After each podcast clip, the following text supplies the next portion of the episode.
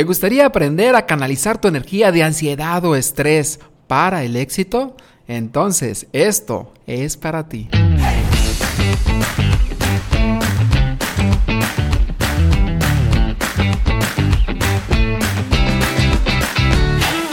Si deseas transmitir tus ideas con más confianza en ti mismo, persuasión e influencia, esto es para ti. La palabra es como una llave.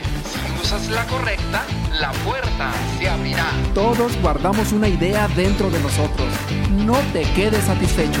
Revela. Tu propio mito. ¿Recuerdas tú el primer día de clase? Esa sensación que teníamos cuando nos parábamos en la puerta. O tal vez el primer día en tu trabajo. O seguramente al hablar en público. Esos nerviositos o esa ansiedad que al final se transforman en algo negativo. Porque expresamos cosas que no queremos. Nervios que no te lo supiste. Muchísimas cosas que no queremos. Esa es una energía que no queremos tener. Y esa energía, lo que queremos ahora es usarla para bien. ¿A poco no te gustaría usar esa energía para tener éxito en la vida? Coméntame si has tenido este tipo de sensaciones y lo puedes hacer en Instagram como soy Jesús Calderón. Yo creo que muchísimas personas, por no decir que todas las personas, han sentido y a veces, a veces no nos ha permitido ser quienes somos nosotros, quienes queremos ser, expresarnos libremente y tener esa claridad mental para poder expresarnos.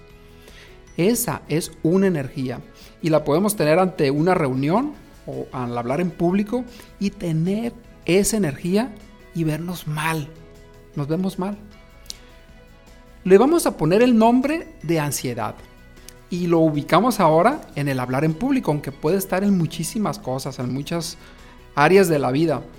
Y en el hablar en público, algunos le llaman el miedo a hablar en público, pero aquí estamos hablando de energía. Y energía es como en las caricaturas, esas que tú manejas la energía y al final usas la energía y lo usas como un poder. Ya está esa energía, esa ansiedad cómo la vamos a usar para tener éxito. Nadie, por ejemplo, nadie dice, mm, tengo mucho dinero y tengo dinero malo y dinero bueno. ¿No? Hay dinero malo y dinero bueno. Realmente todo, todo, todo es dinero. Todo es dinero. De la misma forma la energía. Todo es energía depende cómo la uses. El dinero igual. Tú lo puedes usar y te puede perjudicar, pero también lo puedes usar para bien. ¿En qué vas a invertir tu dinero? ¿En qué vas a invertir tu energía? Este podcast va a ser muy práctico para ti. Yo recuerdo cuando tenía 17, 18 años que estaba en Taekwondo y recuerdo que en las competencias nos daban unos nervios estar ahí porque sabía que estábamos ahí y venían los golpes, venían los golpes y las patadas. Aunque estuvieras preparado, sabías que cualquier cosa te iba a descontrolar y empezabas a pensar y empezaba esta energía. Y es antes de la competencia. No sé si tú tengas hijos o hayas practicado algún deporte como, como estos, que a veces antes de entrar a competir, o sea, en el, en el combate libre, antes nos poníamos o se ponen con un colchón y empieza a patear y a gritar. ¡Kiap! ¡Kiap! ¡Kiap! se le llama el grito. Y empezamos a patearnos. ¡Pa! ¡Pa! Y cuando estábamos pateando, se nos bajaba la ansiedad que teníamos. Estábamos usando la energía para calentar, para prepararnos mentalmente y también nos bajaba la ansiedad y nos permitía estar más tranquilos, más relajados y en el, en el combate libre poder reaccionar de mejor manera. Y esto es el uso de la energía. Y es lo mismo. Aquí se trata de gestionar nuestra energía. Y recuerdo que iniciábamos, iniciábamos con un grito despavorido, ¿no? Un grito que era para asustar a un elefante. Y a veces ese grito que, que escuchaba el otro y lo miraba, hasta te asustaba, ¿no? Porque decía, este trae mucha energía, trae mucha ansiedad tal vez pero lo sacabas y hacía que el otro decía, ay, cara, cuidado. Entonces te disponía también para estar preparado y usabas la energía. Es el buen uso de esta energía.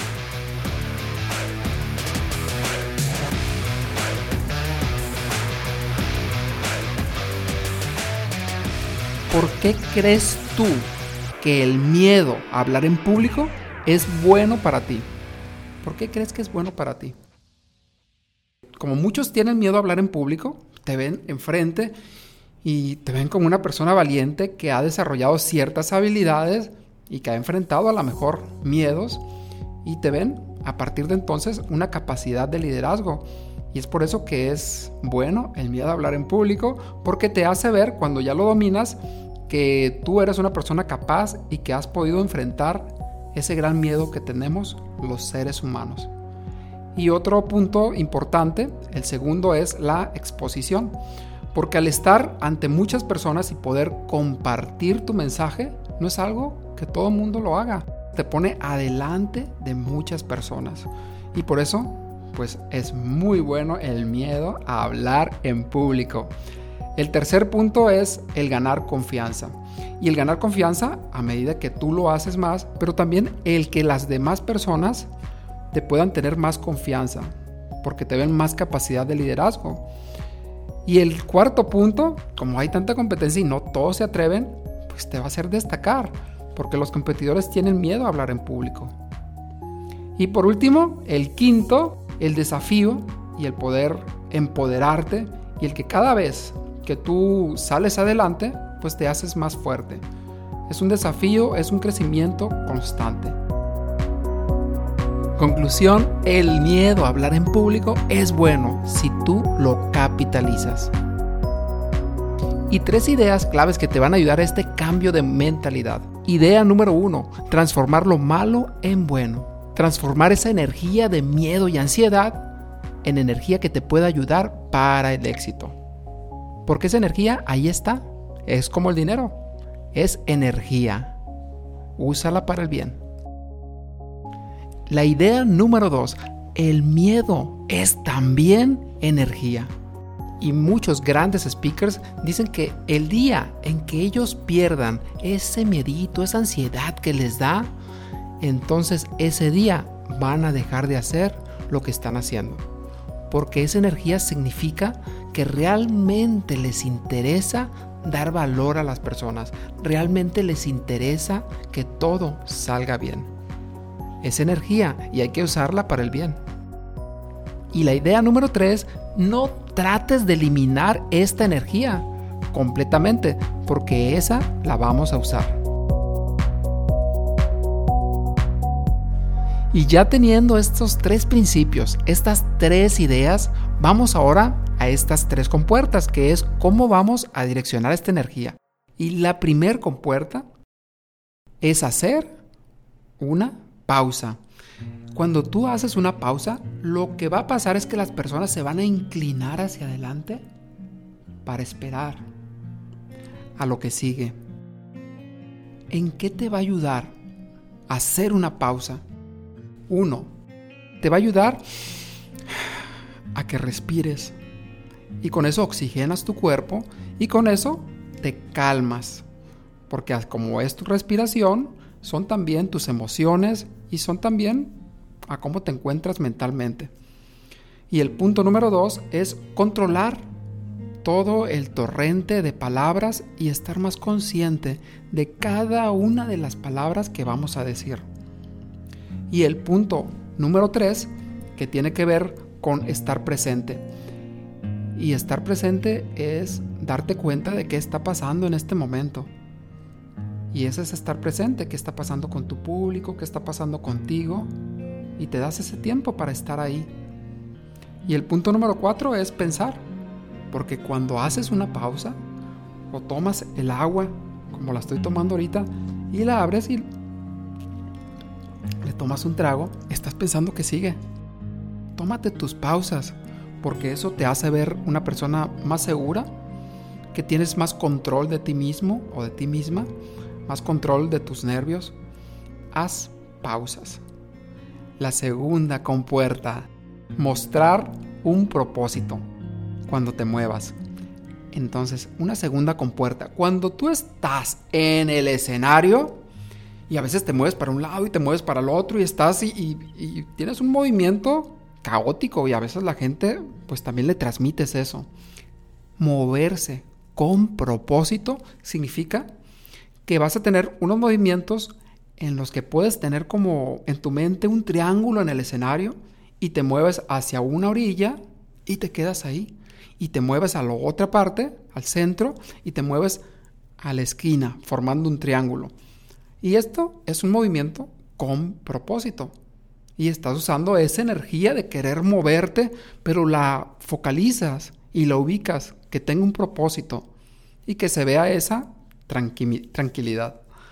Y el punto número tres, un speaker apasionado es un speaker cautivador. Que se note en las personas que tienes esa pasión por tu tema, focalizas esa energía. Y te repito, las tres compuertas que vamos a usar. Punto número uno, haz pausas. Punto número dos, muestra un propósito en tus movimientos. Y lo puedes hacer con una forma de triángulo. Y el punto número tres es que uses esa pasión y esa energía para bien y que seas un speaker cautivador. Y tal vez ahora te estarás preguntando, ¿cómo canalizamos esta energía extra? ¿Cómo lo ponemos en acción?